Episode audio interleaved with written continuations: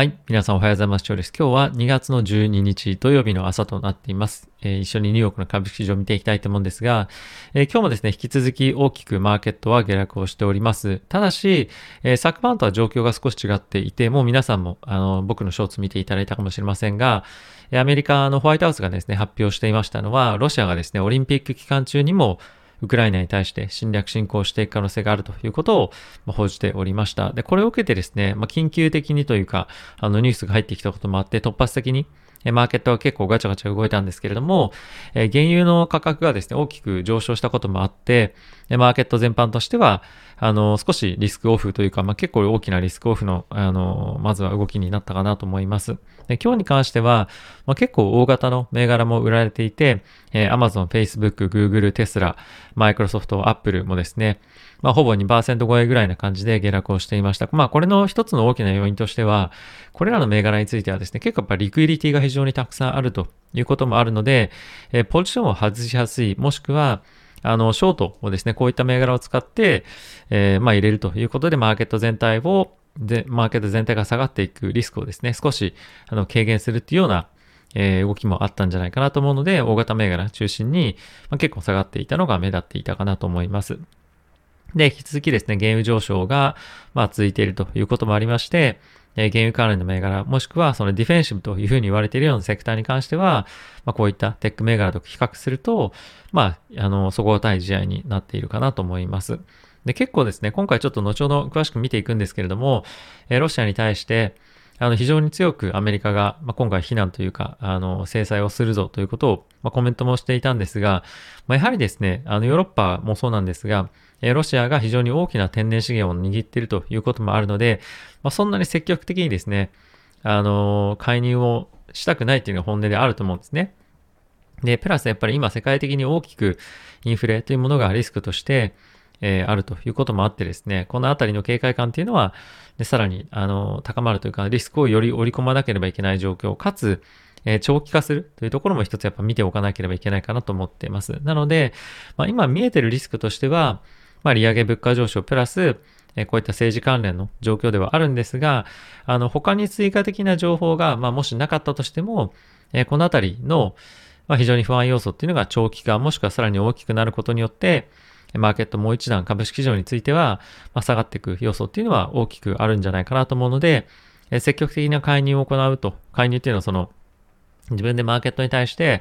買いを行っていくというよりも、ちょっと今はあの、様子を見ておいた方が、ディップで買うとかっていうのも、まあ、少し僕は控えておいた方がいいかなと僕は思っております。なので、まあ、あの、そんなに悪くない水準感で買いたいよっていう人はですね、あの、中長期的に、まあ、やっぱ1年、2年とかっていうスパンで見れる人は、まあ、買っていくのはいいかもしれませんけれども、まあ、少しやっぱり、あの、自分の持ってるポジションが赤になるのが少しすごい、まあ、嫌だみたいな人はですね、あんまり今、あの、いいタイミングじゃないかなと思うので、まあ、ちょっと状況が落ち着くまで待ってもいいんじゃないかなと思ってます。まあ、来週は FOMC の議事録もありますしですね、あの、少しやっぱりボラティティがここ高まってきそうなタイミングでもあるので、えー、気をつけていきたいなと思っております。はい。で、ここから指数見ていきたいと思うんですが、その前にですね、え、このチャンネルはファンズ株式会社様のスポンサーでお送りしております。え、ファンズはですね、個人が企業に対して間接的に貸付という形で投資をできるプラットフォームになっていて、え、年収約500万円前後で資産も1000万円前後ある方々が、え使用頻度、まあ、非常に高いということもあるので、え、ぜひご興味ある方は、え概要欄の方からチェックしていただけると嬉しいです。はい。ということで、指数見ていきたいと思うんですが、まずはダウがマイナスの1.43%。ちょうどこのタイミングですね。えニュースが速報が出ていました。で、スタンド P もマイナスの1.9%、ナスダックについてはマイナスの2.78%ということで、え、大きく下落をしていました。ラッセル2000についてはマイナスの0.98%と推移をしております。米国の10年債の金利なんですけれども、11ベースポイント下落をして1.92922というところで引けております。はい、ドル円もですね、あの、このえー、金利の下落に伴ってですね、115.32というところで大きく下落をしております。えー、原油なんですが、93.87というところで、まあ、一気に4%を超える、えー、大きな上昇というところで、まあ、かなりインフレ圧力心配になるような、えー、展開にはなってきているかなと思っております。はい。で、セクター別の動きなんですけれども、やはりエネルギー以外は全部赤ということで、リスクオフがしっかりと大きく進んでいるような状況となっております。はい。で、こちらがチャートなんですけれども、これナスダックですね。あの、まだレンジ内ではあるものの、結構今回のこの、えー、陰線がですね、大きく、あの、出てもいるので、少し不安要素もやっぱり、あの、かなり強くあるかと思います。プラス、下髭っていうのもなかなか出て、まあ、終わらずというところもあるので、まあ、やっぱり買い支えが今非常に入りづらい局面、さらにもう一段下落するっていう風な、風に見ておいた方が僕はいいんではないのかなと思っております。あとは、つい先日もですね、皆さんとちょっと一緒に見させていただいた、あの、バリュー株をえー、グロース株で、あ、グロース株をバリュー株で割るみたいな、まあその指数なんですけども、これももう一旦下に抜けてきてしまっているので、まあやはりですね、あの、まあバリュー株先行というか、グロース株が、まあさらに厳しく売られるような展開はもうちょっと続きそうな感じかなと、えー、思っております。はい。まあバリュー株のターン終わるみたいに、あの、終わるかもしれないみたいに言ってましたけど、ちょっと難しい展開ですね。はい。で、まあこれを受けて仮想通貨のマーケットも、まあ結構下がっていたりとか、あとはトレンドラインに、あのトレンドラインを下抜けしていきそうな感じでもあったりもするので、まあ、ちょっとマーケット全般として今少し難しい局面にはいるのかなと思っております。はい。あともう一つ見ておきたいのは、米国のですね、2年債も大きく、えー、落ちていました。はい。まあ、この後はですね、このあたりは、あの、落ち幅としては8ベースなので、やっぱりその手前の金利の方がしっかりとしてるんですね。手前の金利っていうのは2年の金利とか、まあ1年の金利とか、10年とかは、あの、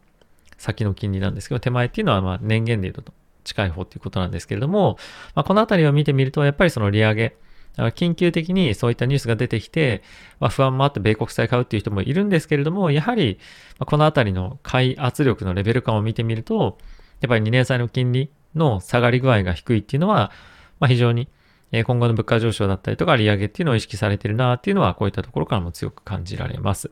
はい。で、ニュースちょっと詳しく見ていきたいと思うんですが、え、これ先ほども、え、ショーツでもお流ししたんですが、え、ホワイトハウスがですね、ロシアがこのオリンピック期間中にでも、ウクライナに対して侵略侵攻していくかもしれないよというのが、え、報道されておりました。で、これに伴ってですね、ウクライナ在住のアメリカ人の方々に対しては、もう今すぐにでも、えー、出てくださいと。で、プラスイギリスもですね、同じような声明を出していたんですね。なので、今世界的に緊張感は本当に非常に高くて、もういつ戦争が起きてもおかしくないというような状況にはあるかと思います。でですね、アメリカは今どんどんどんどん、確かポーランドの方に数千人規模でですね、軍隊派遣してるんですが、まあ、これがですね、攻撃をする側の人々ではなくて、守る側のですね、ディフェンシブ、ディフェンスをするような人、軍隊の部隊を送ってるんですね。なので、まあ、積極的にアメリカとしては、戦争に介入していく、攻撃をしていくというよりも、何か起こった時に、あの、まあ、しっかりと対応できるように、まあ、一部の、あの、部隊を派遣しているというような状況になっているかと思います。まあ、あとはやっぱりそのヨーロッパの方でやってくれよっていうところもやっぱあると思うので、まあ、積極的にここに介入していきたくないっていうのがアメリカとしても、えー、まあ、あるのかなというか、まあ、あの、もうこういうのに付き合ってる今、タイミングじゃないというか、自分たちの国を今、え、しっかりとですね、バランスを取るのに、あの、いっぱいいっぱいっていうのも正直、あの、あるんじゃないかなと思ってます。あとやっぱこのニュースが本当に気になるのは、え今後も物価上昇が続いていく可能性が高くなるんじゃないかなと。やっぱ攻撃していくことによって、えなかなかその平常時に、まあ、事態を戻すということが、まあ、関係性も各国との関係性もあって難しいとは思うので、やっぱりそういうふうになってくると、株式市場の立ち上がりも、まあ、非常に鈍くなるかもしれませんし、インフレが長期的に続いていく可能性もかなり高くなるので、ま今年のマーケットとしては、えー、厳しい1年になるっていうのがさらにあの深まっていくんじゃないかなと僕は思っております。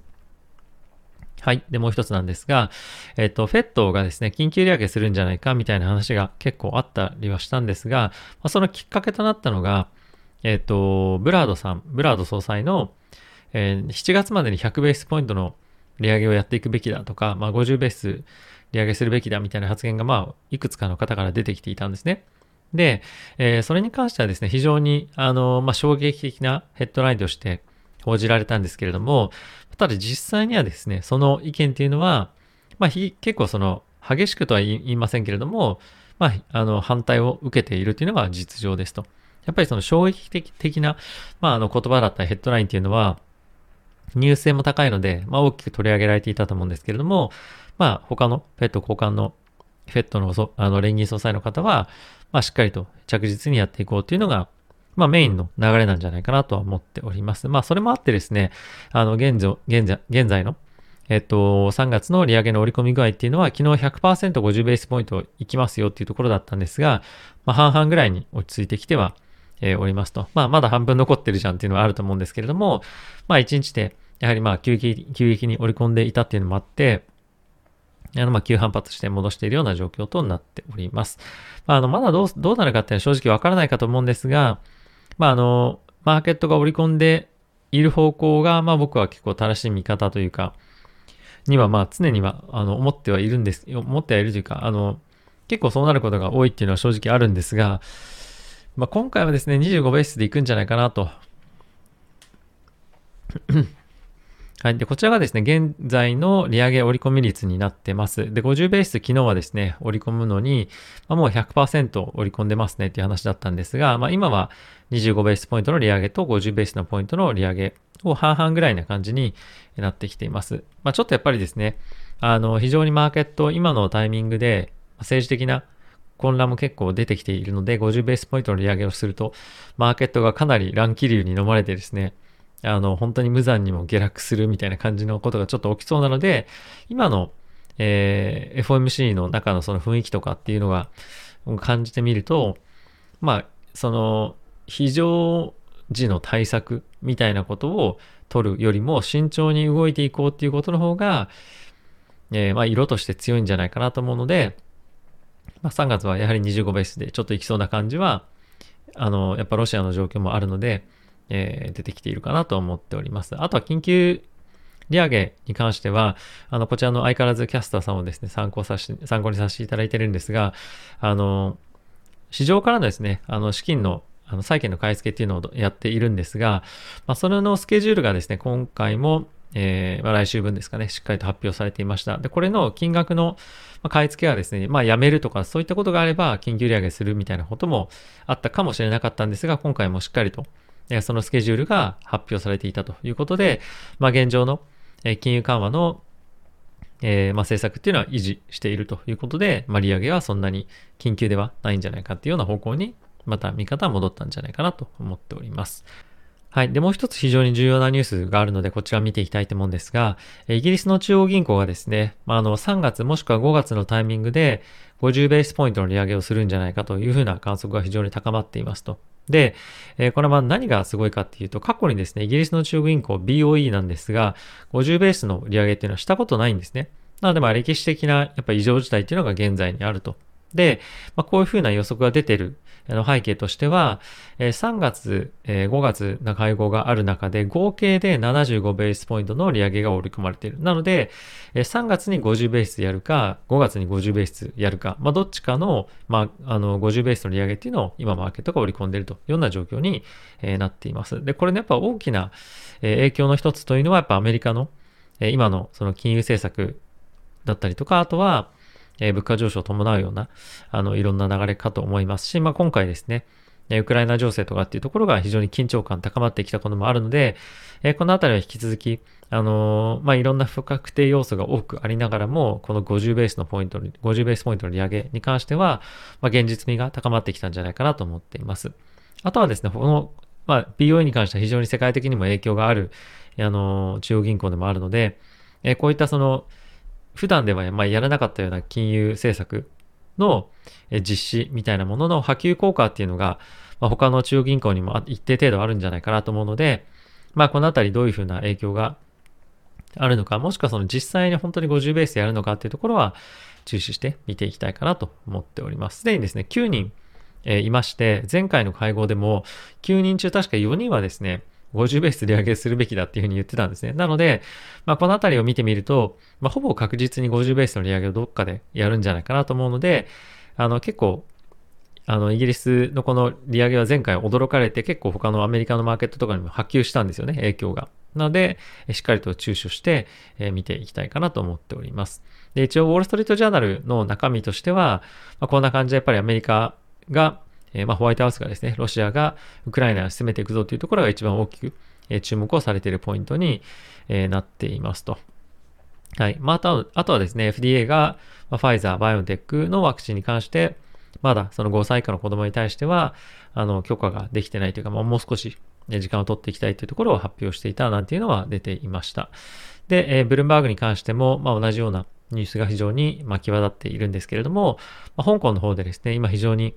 感染拡大がまた、あの、コロナウイルスですですね、まあ、どんどんどんどん広がっていってしまっているので、まあ、このあたりに対して、まあ、中国が積極的に介入をしていこうというふうに、まあ、していたりとかっていうのがニュースとして挙げられていました。引き続きですね、あの、コロナ、オミクロン、えー、ウクライナで、かつ物価上昇というところで、まあ、かなりこれ全部連動しているので、なかなかやっぱりその、我々が危惧している株式市場へのインパクトで、まあ、いいニュース出てこないなっていうのが正直ありますよね。なので、まあ、しばらくの間は、あの、大きな上昇っていうのは期待せず、低空飛行でいるとは思うので、